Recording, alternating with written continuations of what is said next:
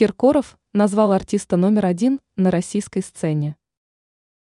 Король поп-сцены проанализировал шоу-бизнес и ответил, кого можно смело назвать первым номером на российской эстраде. Своим мнением Филипп Киркоров поделился во время интервью для издания «Комсомольская правда». Как отметил мужчина, он считает, что сейчас артистом номер один на российской сцене является Анна Асти. К слову, на днях Киркоров побывал на презентации новой пластинки певицы. Он подчеркнул, что одним из первых услышал свежий альбом знаменитости. Аня – настоящая царица. Не зря и альбом так называется, отметил исполнитель во время беседы с представителями прессы. К слову, Анна решила дальше развиваться в музыкальной сфере. Она не только активно выпускает новые композиции и выступает с концертами – но также открыла свой музыкальный лейбл «Феникс».